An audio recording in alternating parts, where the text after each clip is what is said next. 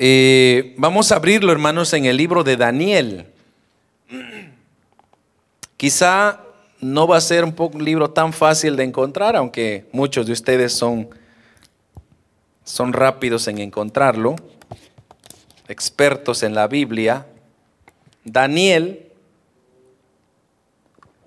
después de Isaías, Jeremías, eh, Ezequiel, está Daniel.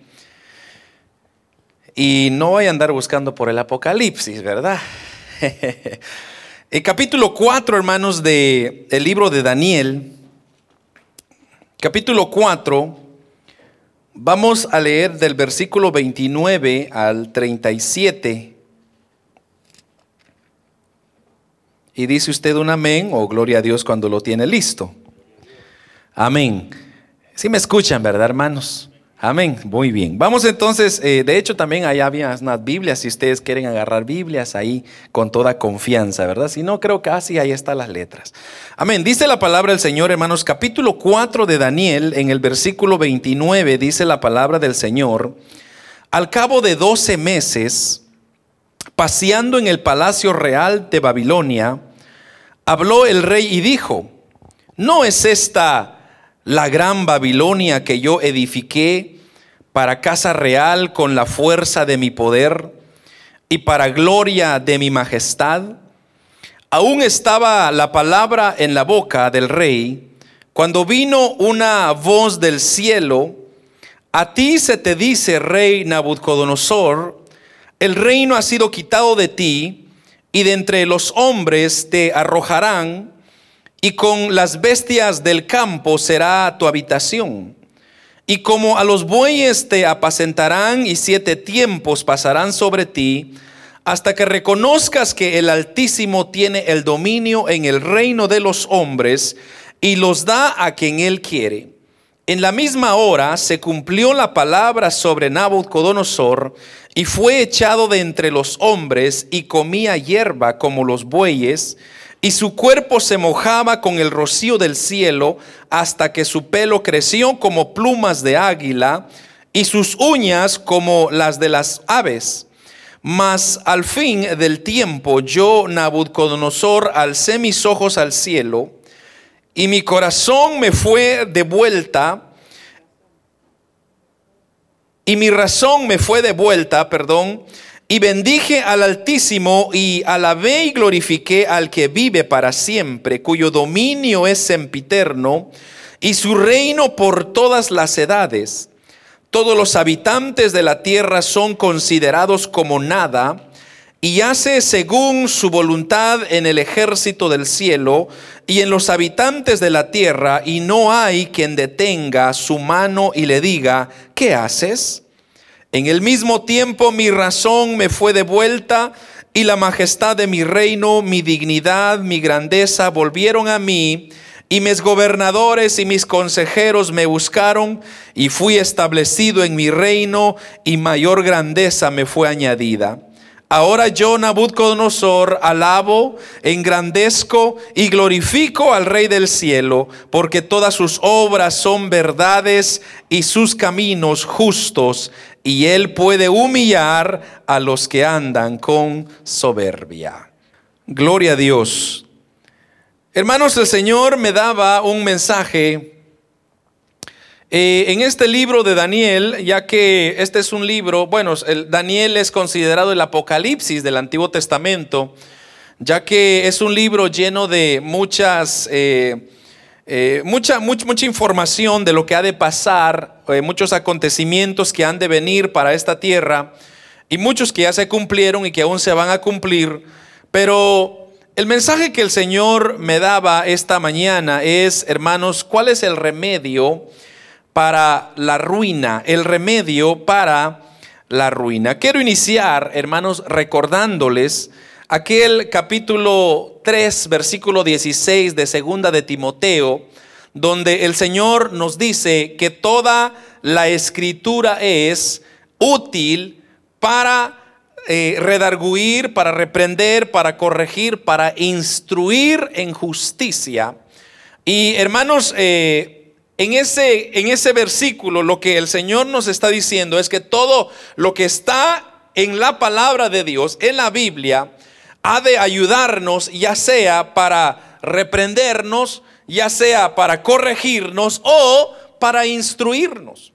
Porque Dios, hermanos, es un Dios eh, como nosotros quizás somos padres y tenemos hijos, yo creo que ni un padre aquí desea que sus hijos le vaya mal, o que sus hijos fracasen, o que sus hijos, hermanos, se pierdan y, llegan a hacer nada en la vida. Yo creo que por más malo que podamos ser nosotros, el deseo de cada padre es que sus hijos crezcan, que sus hijos caminen, que sus hijos se eduquen, que sus hijos sean mejor que ellos mismos. Yo por lo menos eso es mi deseo que mis hijos lleguen a ser mejores que yo.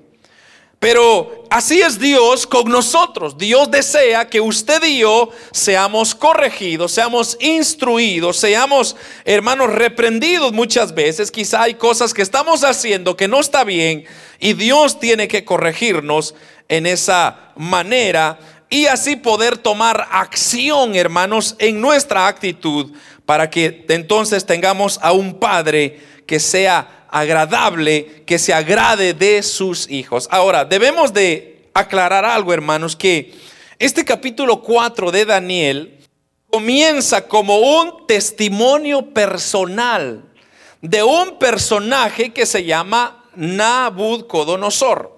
Si usted lee el versículo 1 conmigo del capítulo 4, mire la introducción que él hace.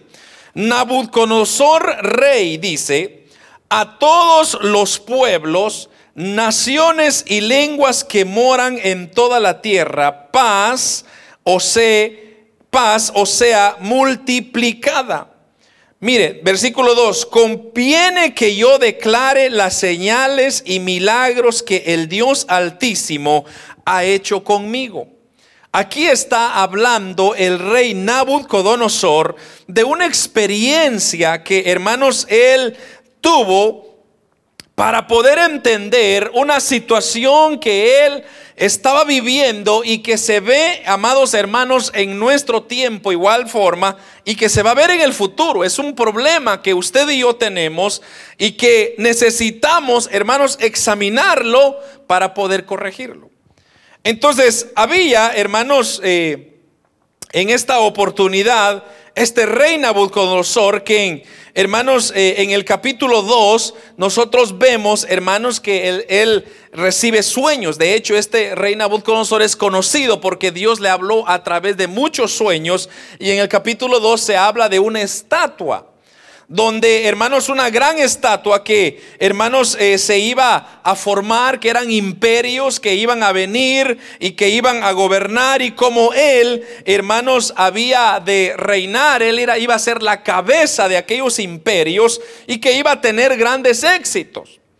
Pero, hermanos, cuando nosotros llegamos ahora en este versículo, en este capítulo 4, nosotros comenzamos a ver un problema, hermanos, que todos nosotros hemos de identificarnos con ello en algún momento y otro. Ahora, también debemos de entender que el personaje de Daniel es el que sobresale acá. Y Nabucodonosor había estado, hermanos, interactuando con Daniel porque desde el capítulo 1 se habla de que, hermano, Daniel fue uno de los hijos de Dios que fueron traídos. Bueno, vamos a retroceder un poquito más. Eh, hermanos, eh, este rey de Babilonia eh, fue y agarró y acaparó todas las naciones alrededor, incluyendo a Jerusalén, y los llevó cautivos a Babilonia. En ese cautiverio comenzó a llevar jóvenes de muy, muy buena inteligencia, capacitados en toda letra, en toda ciencia. Ahí estaba Daniel. Y dice que Daniel, hermanos, cuando llega a Babilonia, viene este rey y comienza a decirles, bueno, ustedes van a comer la comida del rey, van a vivir y tener el estilo de vida de un rey, porque ustedes me van a funcionar a mí como consejeros, como adivinos, como personas que me van a ayudar en este reino que yo tengo.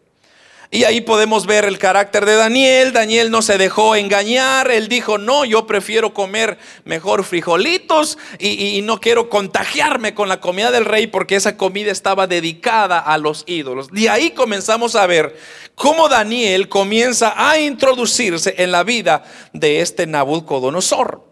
Entonces, como Nabucodonosor comienza a obtener sueños, nadie en su reinado pudo interpretar sus sueños. Entonces viene Daniel en la escena y él comienza a interpretarlos gracias a Dios, que en hermanos usó a Daniel.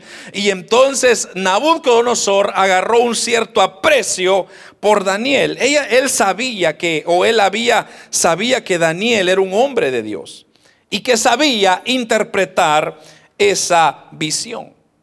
Ahora aquí, hermanos, lo que yo le acabo de leer, nos encontramos, hermanos, un sueño que igual Nabucodonosor tiene. Y era un sueño bastante raro en el sentido de que él no lo había soñado así antes. Y el sueño, hermanos, se encuentra en el, en el versículo eh, 11, si usted lo ve conmigo, o inclusive más antes, creo yo, en el versículo 10, mire, dice, estos fueron, dice, las visiones de mi cabeza mientras estaba yo en mi cama. Me parecía ver en medio de la tierra, dice, un árbol, cuya altura era muy grande. Crecía este árbol y se hacía fuerte y su copa llegaba hasta el cielo y se le alcanzaba a ver desde todos los confines de la tierra. Su follaje era hermoso, su fruto abundante y había en él alimento para todos. Debajo de él se ponían a la sombra las bestias del campo y en sus ramas hacían morada las aves del cielo y se mantenían de él toda carne. Ahora, vamos a dejarlo ahí por un segundo. Porque usted comience a observar la visión que él comienza a tener de este gran árbol. Dice que este gran árbol que él soñó era un árbol que iba creciendo, creciendo, creciendo, que la copa del árbol llegó hasta el cielo.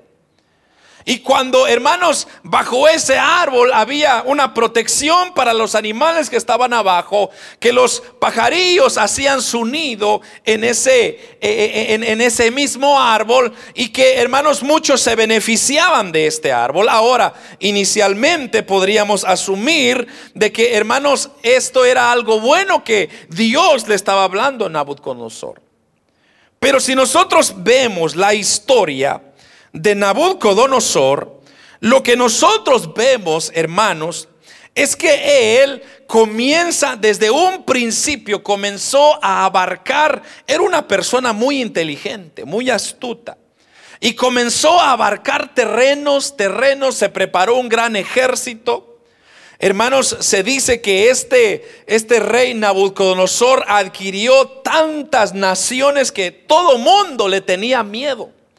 Todo mundo le tenía pánico, incluyendo a Jerusalén.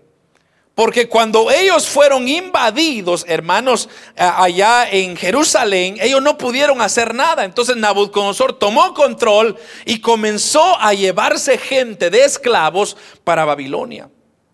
Ahora, Babilonia, hermanos, era considerada una, un lugar maravilloso.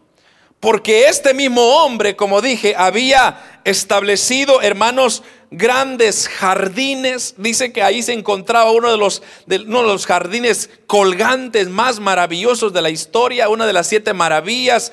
Lo que sucedía era que la esposa de Nabucodonosor era de otra región, entonces lo había llevado él a Babilonia y que la esposa le encantaba mucho las flores, entonces vino él, comenzó a construir jardines jardines maravillosos.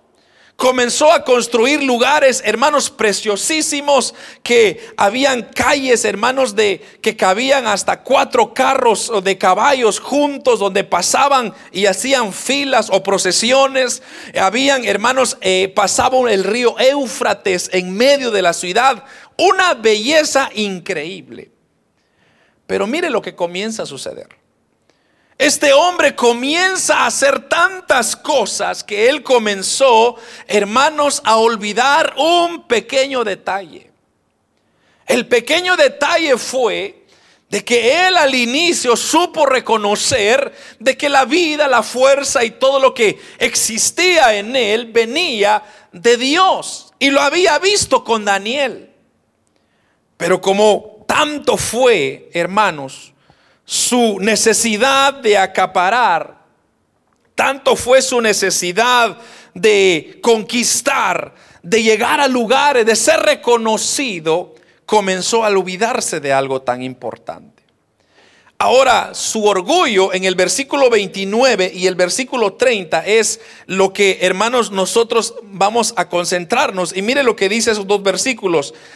Al cabo de 12 meses, paseando en el palacio real de Babilonia, habló el rey y dijo, no es esta la gran Babilonia que yo edifiqué para casa real con la fuerza de mi poder y para gloria de mi majestad. Mire, hermano, las palabras, mire, observemos las palabras que él hace. Las palabras que él hace o que él está hablando, dice todas las cosas. O sea, yo, dice, eh, dice, Nabucodonosor ahí, habló el rey, no es esta la gran que yo edifiqué con mi poder para gloria de mi majestad. Hermanos, él ahí se estaba atribuyendo. Se estaba atribuyendo ciertas cosas que él había logrado y quizás sí, así lo había sido. Él había logrado crear la gran Babilonia, porque hermanos, eh, la gran Babilonia ha sido conocida de que ahí salieron, inclusive el miércoles estuvimos estudiando que de ahí salió la medicina. Ahí existía, hermanos, ciertos conocimientos de, de medicina que hoy en día aún se practican. Era un hombre que, hermanos, había alcanzado por kilómetros. Dice que había 25 calles que se cruzaban en ángulo recto con una anchura de 45 metros. Esos son unos detallitos que yo saqué por ahí. Dice que la ciudad tenía 100 portones de bronce y estaba amurallada con una masiva estructura de 90 metros de altura y 24 metros de anchura. Y hermanos, y que eh, también estaba una muralla que adornaba con 250 torres, solo para que usted tenga una idea de lo que este hombre había hecho. El río Éufrates, hermanos, fluía lentamente por aquella ciudad eh, el gran puente que construyó, que construyó este rey, hermanos, habían jardines colgantes. Yo había traído unas, unas fotos para mostrarle a usted, solo para que usted tuviera una idea de lo que en realidad este hombre había construido. Y, pero se me olvidaron traer la memoria, pero bueno, en otra ocasión se lo voy a dar. Pero lo, lo que yo quiero que usted entienda es que, hermanos, este hombre había logrado tanto y había puesto su imaginación a tanto que se convirtió en un problema porque después, hermanos, lo que pasó es que él se comenzó a gloriarse a sí mismo en vez de darle la gloria al Señor. Así como aquel fariseo, ¿se acuerda? Aquel fariseo que le que decía, "Yo te doy gracias, oh Dios, porque no soy como los otros hombres, ayuno eh, dos veces a la semana, doy mis diezmos y mis ofrendas, no soy como este pobre que está ahí." Nos comenzamos a olvidar de darle gloria a quien gloria merece. Entonces, Aquí, hermanos, comenzamos a ver algo muy importante. Me encanta lo que dice Proverbios 16, 18. Antes de la caída, dice, la altivez, viene la altivez de espíritu. Antes de la caída es la altivez de espíritu. Ahí está Proverbios 18, 16, 18. Hermanos, aquel hombre se comenzó a gloriar de que él había hecho todo. Y él, sus palabras fueron, no es esta la gran Babilonia que yo edifiqué para casa real con la fuerza de mi poder y para gloria de mi majestad.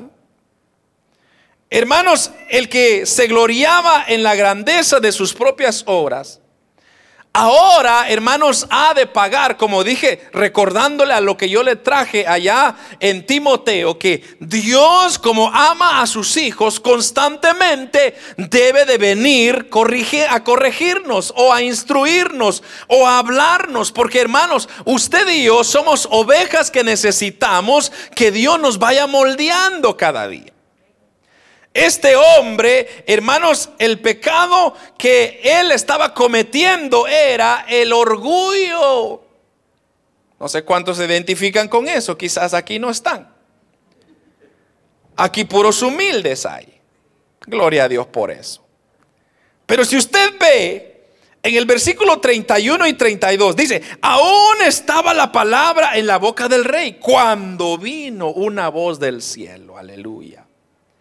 A ti se te dice, rey Nabucodonosor, el reino ha sido quitado de ti y de entre los hombres te arrojarán y como las best y con las bestias del campo será tu habitación y con los bueyes te apacentarán y siete tiempos pasarán sobre ti hasta que reconozcas que el Altísimo tiene el dominio en el reino de los hombres y él da al quien él quiere. Entonces Dios tenía un propósito con este rey. Y es que hermanos, tenemos que reconocer algo. Que usted y yo, todo lo que tenemos hasta este momento, es gracias a la misericordia de Dios. Gracias a que Dios nos ha abierto nuestro entendimiento, nos ha dado la gracia, nos ha dado la inteligencia y la sabiduría para hacer lo que usted hace. Y ahora, hermanos, poder llegar a ser, hermanos, un elemento importante para Dios. Pero lo que Dios no quiere es que usted se olvide de que todo viene de Dios. Toda la fuente de la existencia del hombre viene de Dios. Usted y yo, hermanos, podemos ser como este rey, quitarnos la inteligencia y volvernos, hermanos, locos. Así de fácil. Pero como Dios no es un Dios que está jugando o es un Dios que, hermano, no le importa, sino que lo que pasa es que Dios es un Dios de amor. Dios es un Dios de paciencia. Dios lo que quiere es que sus hijos aprendan a obedecerle y aprendan a darle la gloria a Dios. Mire hermano, tanta gente, yo, les he contado mucho de este, de este individuo de Tesla, de, ¿cómo se llama este, este señor? Eh, Elon Musk que él, hermanos, cuando habla, se nota que él él, él, se cree que él tiene todo por su habilidad. Y quizás sí, quizás fue a la universidad, quizás estudió, quizás fue un hombre muy astuto, qué bueno. Pero así también como tiene las cosas, se le puede venir todo abajo. Pero ¿por qué no reconocer, hermano, y, y darle la gloria a Dios? Porque Dios es bueno con nosotros. Y Dios no ha, nos ha escogido, hermanos, para hacer cosas grandes. Ahora aquí viene, aquí viene el gancho, digo yo. Eh, es un término que se usa en, en el boxeo. No sé cuánto le gusta el boxeo acá. Aquí viene el gancho, ¿verdad? El gancho. Entonces, ¿cuántos de nosotros quizá no se nos ha olvidado que lo que nosotros tenemos y poseemos y adquirimos viene de Dios? ¿Cuántas veces no se nos ha olvidado que lo que usted posee, lo que yo poseo, y usted podía, quizá puede haber decidido, bueno, yo tengo mi casa por mi esfuerzo. Yo tengo mi carro por mi esfuerzo. Yo tengo a mis hijos por mi esfuerzo. Yo tengo todo lo que tengo por mi esfuerzo. Y es cierto, usted se ha esforzado. Pero ahora veamos quién le ha dado las fuerzas. ¿Quién le ha dado la inteligencia? ¿Quién le abrió las puertas para llegar a un lugar próspero como este lugar donde estamos ahora? Fue Dios. Fue Dios, hermanos, quien lo cuidó a usted cuando venía cruzando ese desierto. Fue Dios quien lo venía protegiendo, hermanos, en el camino para que no le pasara nada y se quedara ahí como otros que se han quedado muertos en esos desiertos. Pero fue la mano de Dios, fue el cuidado de Dios, fue el amor de Dios quien hermano nos ha traído. Yo me admiro, hermano. Yo le estaba contando el miércoles un poco de un testimonio bien, bien poderoso que, hermanos, yo estoy acá de milagro. A mí me dio una enfermedad tan malo en el, cuando yo era muy pequeño, como dos años por ahí. Y hermanos, ya mi padre dijo, yo ya lo dejo, ya que, que la muerte se lo lleve, este ya no tiene remedio, yo ya hice todo lo posible. Pero el amor de la madre insistió en decir, no, es que yo no me voy a dar por vencido hasta que alguien me tiene que ayudar. El punto es que yo, hermanos, puedo decirle a usted que yo estoy aquí por un milagro de Dios. Porque Dios tenía y me quería traer y me quería, hermanos, desarrollar, desenvolver y conocerlos a ustedes. Y estamos aquí no porque yo sea inteligente o porque yo tenga una capacidad superior. No, yo estoy aquí porque Cristo me ama y me sigue amando y me sigue protegiendo y me sigue guardando y me sigue proveyendo para mis necesidades. Usted y yo tenemos que reconocer este hombre, Nabucodonosor, se le olvidó. Él estaba bien. Él comenzó, hermanos, a, disfrutar de tantos deleites y hermanos, no era tan malo, porque pues creo que todo rey era malo, pero en cierta manera él no era tan malo porque él tenía buenas aspiraciones, aunque claro, en ese entonces existía la esclavitud y los esclavos tenían que hacer todo, pero vamos al punto de que usted comienza a obtener sus cosas, sus familias, sus vehículos, sus casas, sus todo su empresa y gloria a Dios por eso y que Dios lo bendiga, pero no se vaya usted a olvidar nunca jamás de que el que le dio todo es Dios. Sino que siempre dele la gloria a Dios sino que siempre dígale gracias a Dios, yo tengo lo que tengo, porque si no, de otra forma yo no tuviera nada. Yo a veces en broma le digo a mi esposa, le digo, si el Señor hubiera querido, me hubiera dejado allá en Guatemala. O quizá saber dónde, en otro lugar. Y quizá yo estuviera allá como otro campesino más, quizá luchando por la vida. Pero digo, gracias a Dios que me sacó, que me trajo, me prosperó, me bendijo, y ahora me ha dado muchas cosas que hermanos yo no merezco. Pero de algo sí estoy consciente y es de que todo lo que tengo viene del Señor. A Él sea la gloria por los siglos de los siglos. Amén. ¿Usted puede decir lo mismo? Este rey Nabucodonosor, hermanos, cuando él recibió este sueño o esta visión, él comenzó a, a exaltarse en cierto aspecto porque él dijo, bueno, es que yo soy el árbol y debajo de mí, que yo soy el árbol, pues hay otras personas que se alimentan. Los árboles, los, pájaros anidan, los, animales están debajo de, mi sombra. Pero cuando llama, hermanos, a, Daniel para que le, dé la interpretación, dice que Daniel se quedó, hermanos, como una hora astónito, atónito, no, no quería él decirle qué era lo que significaba este, esta visión. Porque, hermanos, él sabía de que era un decreto que había venido o que Dios, hermanos, mire el versículo 19. Entonces Daniel, cuyo nombre era Belsasar, quedó atónito casi una hora y sus pensamientos lo turbaban y el rey habló y dijo, Belsasar, no te turbe ni el sueño ni su interpretación. Y Belsasar respondió, o Daniel respondió y dijo, Señor mío, el sueño sea para tus enemigos y su interpretación para los que mal te quieren.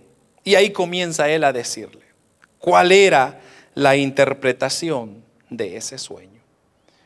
Y hermanos, cuando él comienza a decirle, dice el versículo 22, tú mismo eres, oh rey, que creciste y te hiciste fuerte, pues creció tu grandeza y has llegado hasta el cielo y tu dominio hasta los confines de la tierra. Y en cuanto a lo que vio el rey, un vigilante y un santo que descendía del cielo y decía, cortad el árbol y destruirlo mas la cepa de sus raíces dejaréis en la tierra con ataduras de hierro y de bronce en la hierba del campo, y sea mojado con el rocío del cielo y con las bestias del campo sea su parte hasta que pasen sobre él siete tiempos. Esta es la interpretación, oh rey, de la sentencia del Altísimo que ha venido sobre mi Señor el rey. Usted nota cómo Daniel comienza a decirle, te creciste, te hiciste fuerte, creciste, creció tu grandeza, has llegado hasta el cielo, tu dominio hasta los confines de la tierra. Entonces, todos nosotros, hermanos, llegaremos a tener ciertas comodidades, ciertas cosas en la vida, ya sea por más sencillo que sea. Solo con el hecho de tener un trabajo, solo con el hecho de, hermanos, levantarse todos los días, usted no puede decir, es que yo con mi fuerza me levanté.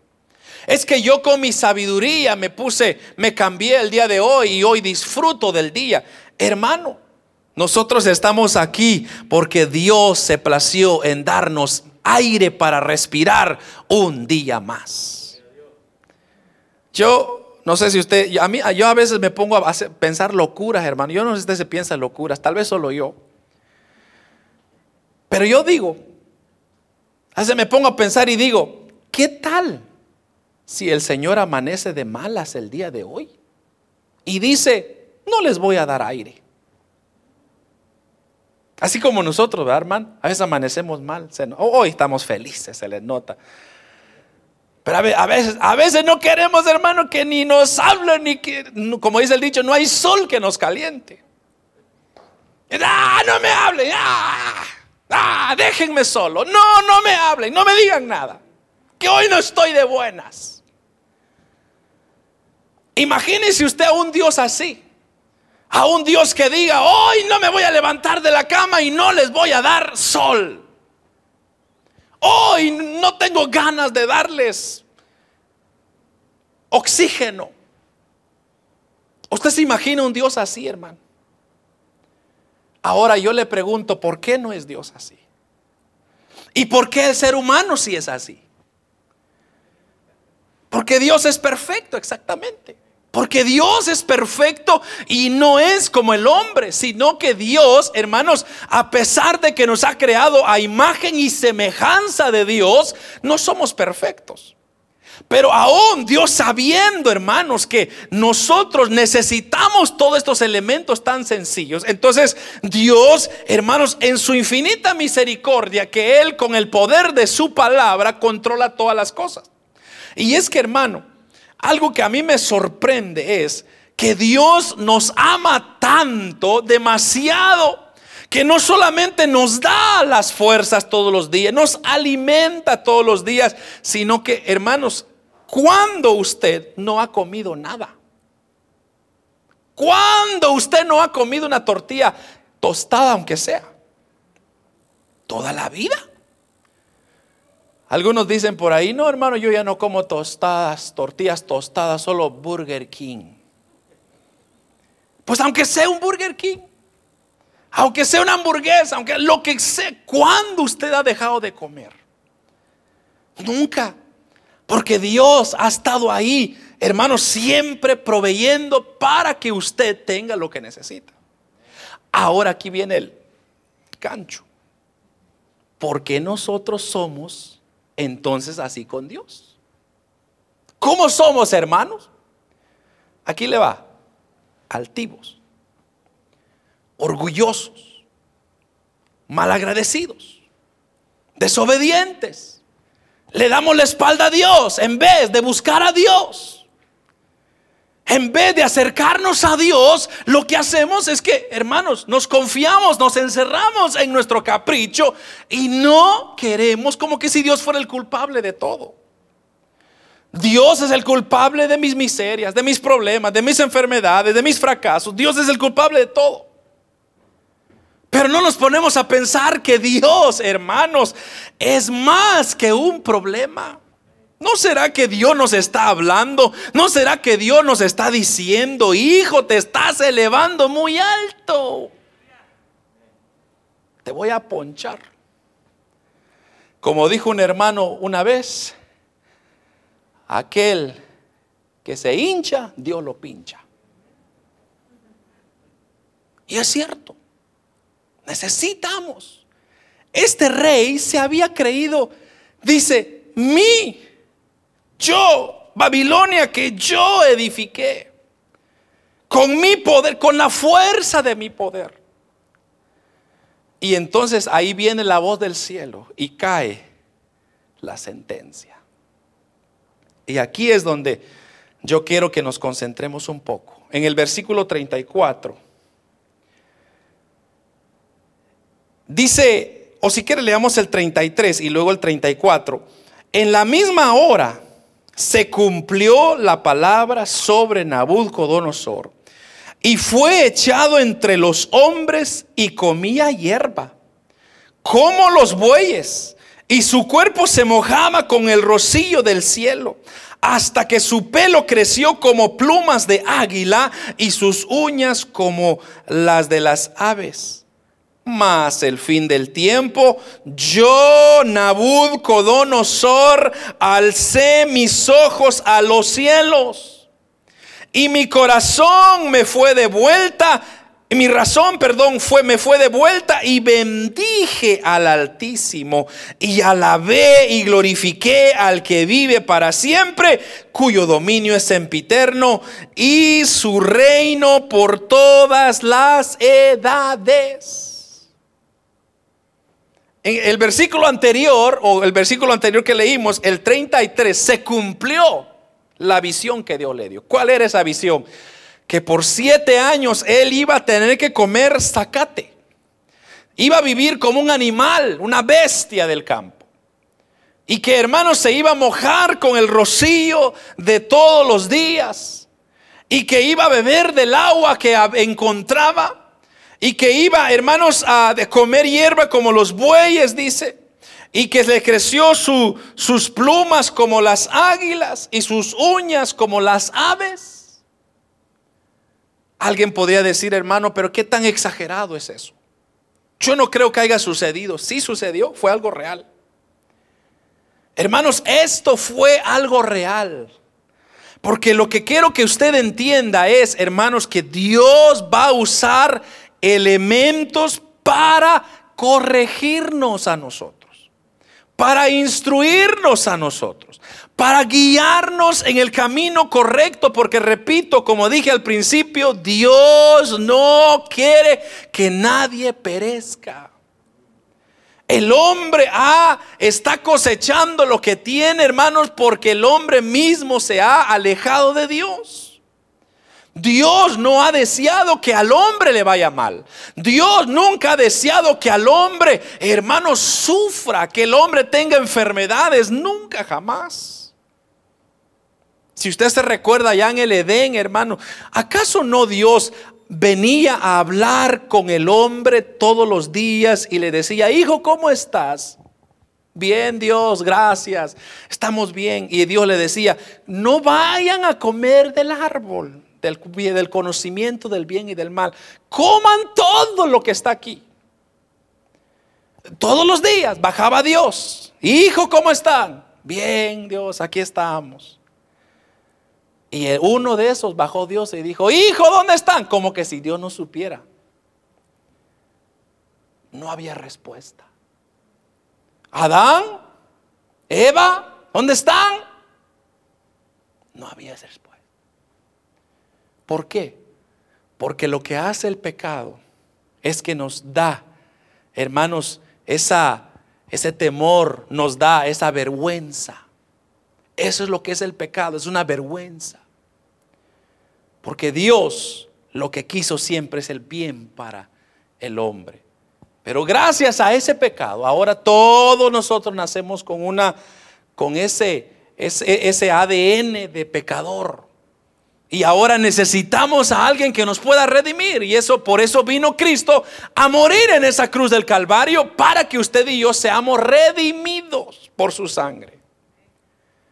Pero vamos al punto, que Dios en ningún momento quiso lo malo, ni quiso que al hombre le fuera mal. Hermanos, siempre Dios peleó por su pueblo. Cuando lo sacó de Egipto, el Señor les dijo, yo los voy a llevar a un lugar donde fluye leche y miel. No se preocupen, yo me encargo de todo. Yo ya pagué todo, dijo Dios.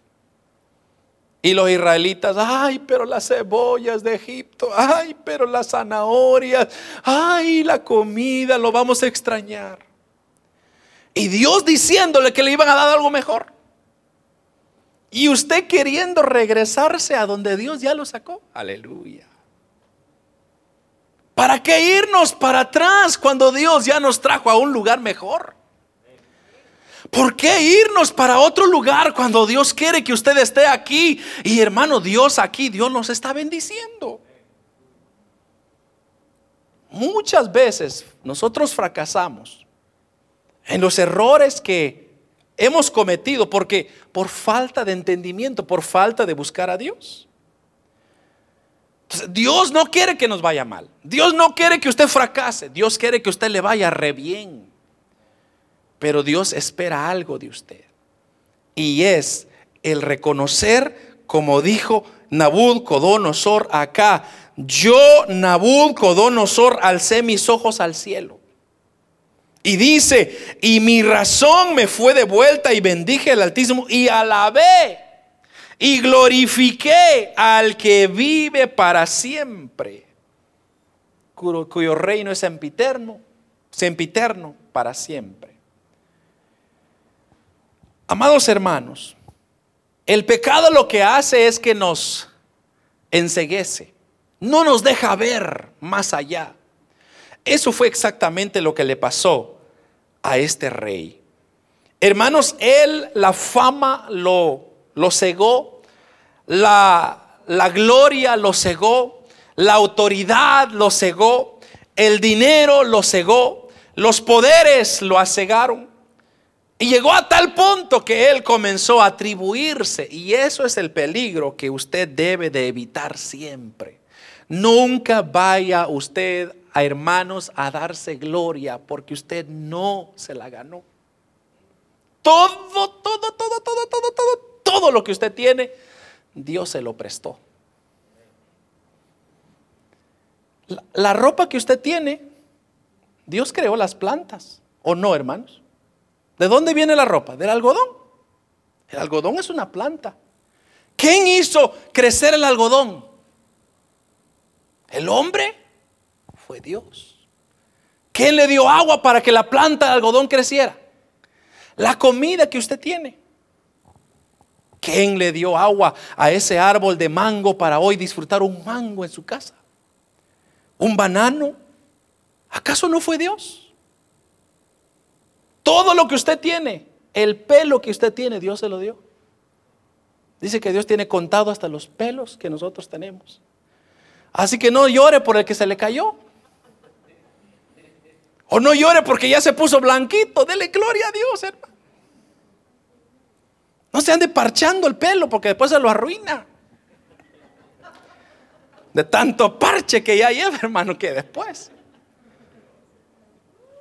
Entonces, ¿qué, nosotros no logramos ver muchas veces que todo, todo, todo, todo lo que yo tengo, Dios me lo ha prestado.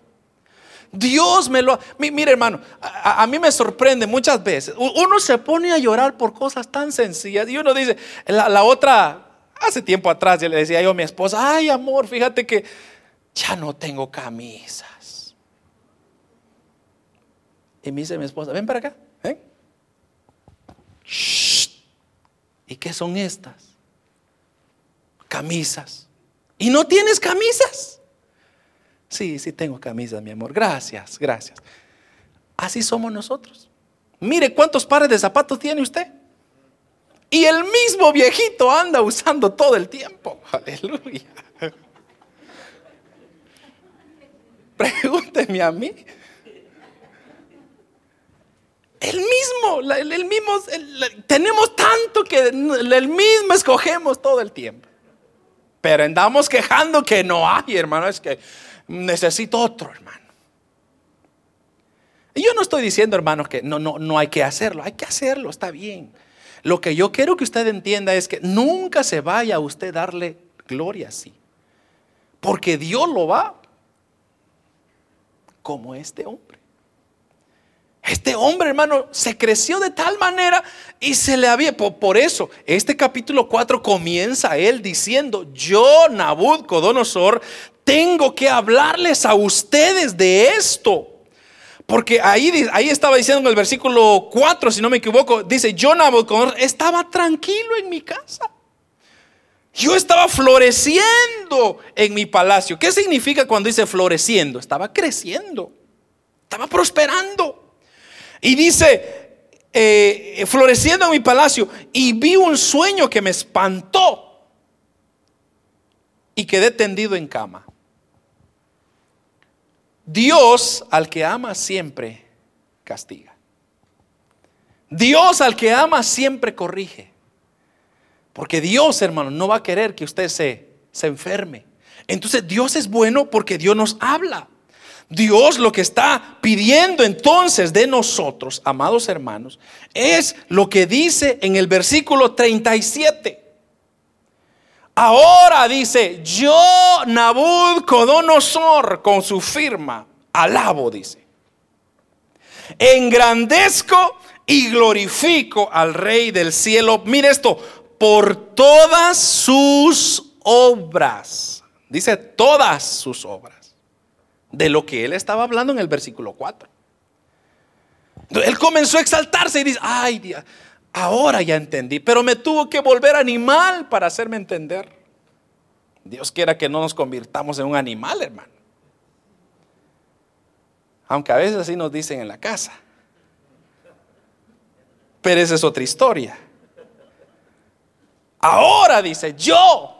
Y esa es la clave. Ahora yo, ahora usted y yo tenemos que reconocer, hermano, de que si Dios entonces nos ha bendecido de tal manera que, hermano, usted tiene más de lo que necesita. O usted le sobra más de lo que usted necesita. Si no pongas, hermanos, a hacer un inventario de todo lo que tiene. Oh, hermano, moverse es un dolor de cabeza. Si no, pregúntame a mí, dijo alguien por ahí. Hermanos, salen cosas, pero Dios mío, cuando yo me moví esta vez dije, santo Dios, y hermano, yo tenía como contenedores de cables. Y yo sí, ¿para qué quiero tantos cables? Pues me llené de tantos cables. Pero es que yo voy a la tienda, ay, es que este cable está bonito, otro más. Y así vamos. Y hermano, y en su casa tiene un montón.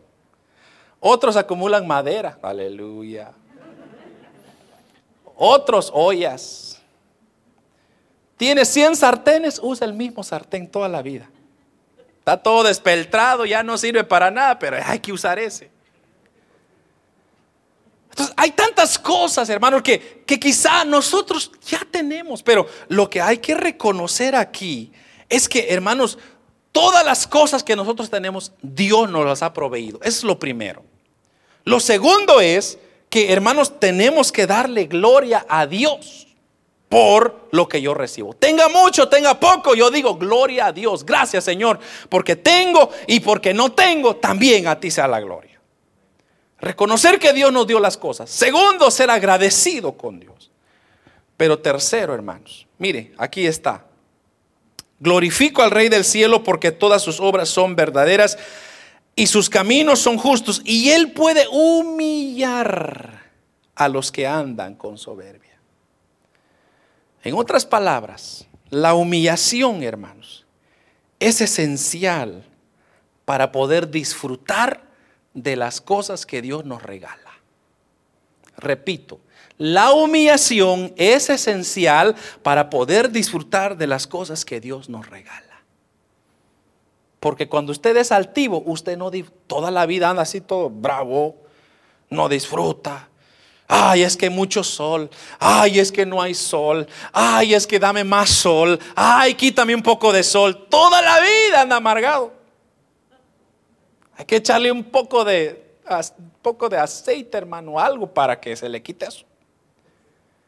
Pero ¿Por qué vivir así?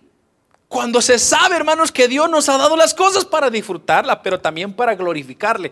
Pero tercero, vivir en una humillación. Cuando yo hablo de humillación, no estoy hablando de que quítate de aquí, animal.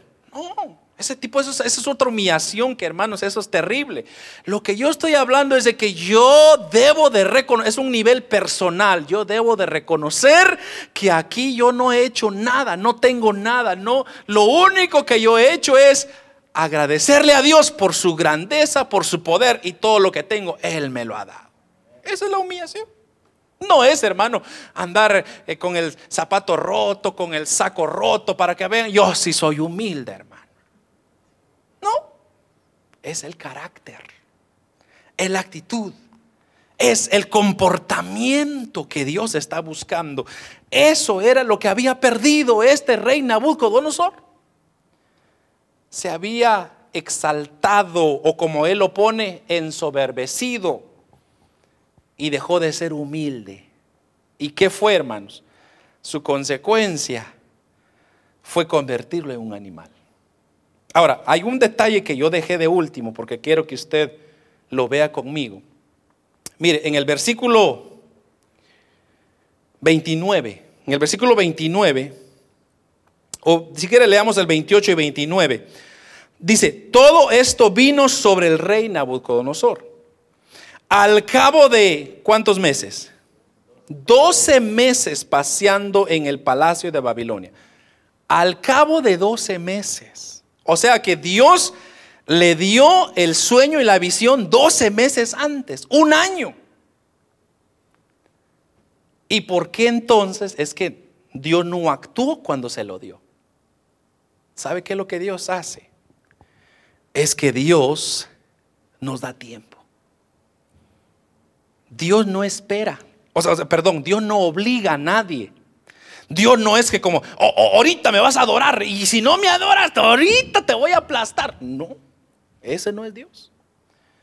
Dios es misericordioso.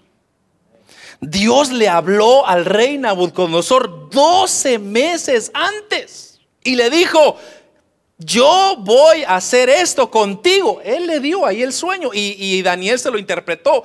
Vas a ser un animal, pero tienes 12 meses. O sea, no le dijo que tenía 12 meses, obviamente, pero Dios le dio un tiempo. ¿Un tiempo para qué? Para arrepentirse. Así que Dios nos da un tiempo a nosotros. Dios, hermanos, es un Dios tan bueno que nos da tiempo. ¿Cuánto tiempo le va a dar a usted? Yo no sé. Pero cuando le va a dar su castigo, hermano, le va a dar su cincho, ¡ah! agárrese, agárrese. Quizá va a ser algo difícil, quizá va a ser una enfermedad, quizá una pérdida. Yo no sé, pero Dios va a hacer algo, porque Dios es bueno. Pero Dios hasta ahora nos ha dado vida. Y es porque Dios está... Mire, Dios no ha venido, hermano. Todas estas cosas que están aconteciendo, si usted se, se atreve a leer un poco el capítulo 24 de San Mateo, la mayoría de esas cosas que ya dice ahí que han de acontecer, ya se cumplieron o ya se están cumpliendo. O ya casi se van a cumplir. Pero ahorita, hermanos, estamos esperando ya un poquitito más y Cristo viene por nosotros. Pero ¿sabe por qué no viene? Porque nos está dando tiempo para que usted y yo arregle su vida. Para que usted se ponga cuentas con Dios y no se quede, hermano, porque óigame, lo que viene después del rapto de la iglesia es la tribulación y la gran tribulación, hermano. Lea Apocalipsis, lo que viene para esta tierra. Esto lo que estamos viendo no es nada, hermano. Esta pandemia, ay Dios mío, esto no es nada lo que viene es algo mal. Entonces yo no estoy aquí para echarle miedo, pero para abrirle los ojos a usted y usted vea que Dios es misericordioso.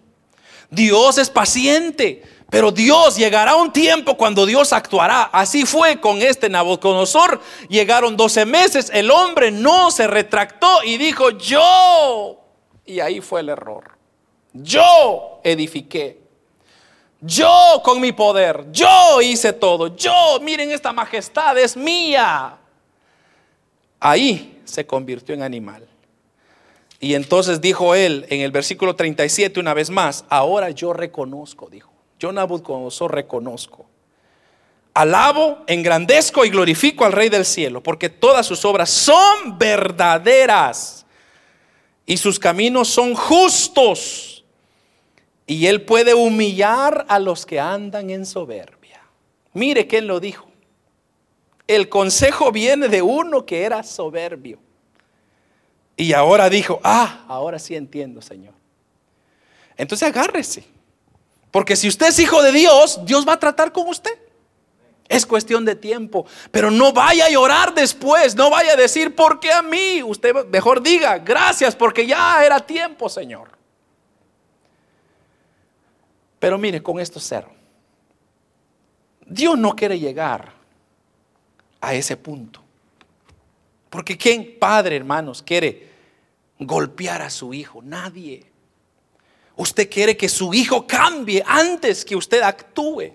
Dios es igual. Dios está esperando que usted cambie, hermano. Que usted corrija su actitud. Si hay algún pecado, pídele perdón a Dios. Si hay algo que usted está haciendo mal, cambie. Si hay un vicio que usted está metido, déjelo ya. Porque un día llegará que ese mismo vicio lo acabará. Y puede ser que ya no haya otra oportunidad. Pero Dios siempre da oportunidades. No le dé la espalda a Dios. Hermano, es increíble. Hace, unos, hace un tiempo atrás yo estaba haciendo un inventario. ¿Saben qué es un inventario, verdad? Un inventario es cuando usted comienza a sacar, a acumular las cosas que tiene y usted va haciendo un cálculo de cuántas cosas tiene. Lo primero que yo hice en inventario fue en tiempo. En un periodo de 24 horas que tiene el día, 8 horas se usan para dormir. 8 horas para trabajar, ya son 16 horas. ¿Y ahí cuántas horas le quedan, hermano? Le quedan otras 8 horas. Entonces, ¿qué hacemos con las otras 8 horas? Ay, hermano, si usted supiera, yo trabajo 21 horas y solo me quedan 3 horas. Pues se va a morir pronto, óigame. Porque nuestro cuerpo no está diseñado para trabajar tanto. No estoy diciendo que no trabaje. Y hay veces que hay que trabajar. Está bien. Pero considérese usted que Dios quien hizo su vida. Mire hermano, ¿qué pasaría si usted dejara un carro corriendo 24 horas todos los días? ¿Qué cree usted que va a pasar con ese carro? Se va a fundir. Es cuestión de tiempo. Porque no fue diseñado para eso. Fue diseñado para arrancarlo y apagarlo, arrancarlo y apagarlo. El cuerpo fue diseñado igual manera para descansar, para trabajar y para disfrutar de todas otras cosas. Repito, hermano, yo no estoy en contra que hay que trabajar cuando hay que trabajar, hay que trabajar. Pero también considere su cuerpo, considere su salud, Considere su vida. Si no, usted mismo se está acabando y un día se va a acabar y se va a acabar y se fue acabado. Y le vamos a llamar, se murió el hermano acabado. Porque no acabó nada. Y él mismo acabó su acabada. Y quedó en la historia el hermano acabado. Dice Salomón, o sí, el, el rey Salomón dijo, Vanidad de vanidades son todas las cosas. Yo he probado, dijo, yo he tenido tanto como también no he tenido nada. He tenido tantas cosas, pero todo es vanidad. Entonces mejor he aprendido una cosa, dijo. He aprendido a disfrutar las cosas mientras que yo tenga vida debajo del sol. Porque todo es vanidad. Entonces, no, ahora regresando a lo que yo le había hecho, haciendo ese inventario. Yo digo, hermano, en 24 ¿cuántas horas de esas le dedica usted a Dios? ¿Cuántas horas se pasa usted leyendo la Biblia? ¿Se pasa usted orando? Ay, hermano, yo paso tres horas, fíjese. Se le nota. Se me nota. Pero hermanos, seamos reales. A veces pasan los días y no pensamos en Dios. A veces pasan las semanas y no pensamos en Dios. Y Dios está esperando que sus hijos le alaben. Y Dios está diciendo, ¿y qué te hice yo? Para que no me alabes. ¿Qué te hice yo para que no me busques? ¿Acaso te he quitado el oxígeno? ¿Acaso te he quitado las cosas que tienes? Lo que Dios está haciendo es dándonos tiempo. Y ese era en realidad el punto de este mensaje, lo que Dios me daba. No tanto en sí, en, alabar el rey y todo lo que él tenía, o toda la gran Babilonia, sino más bien el tiempo que le dio Dios, 12 meses. Que veamos ese tiempo. ¿Qué ha hecho usted con ese tiempo? ¿Ha sido productivo? ¿Le ha dado gloria a Dios? Se levanta usted por las mañanas y dice, gracias Señor, este es día, tú me lo diste, aquí estoy Señor, ayúdame en mi trabajo.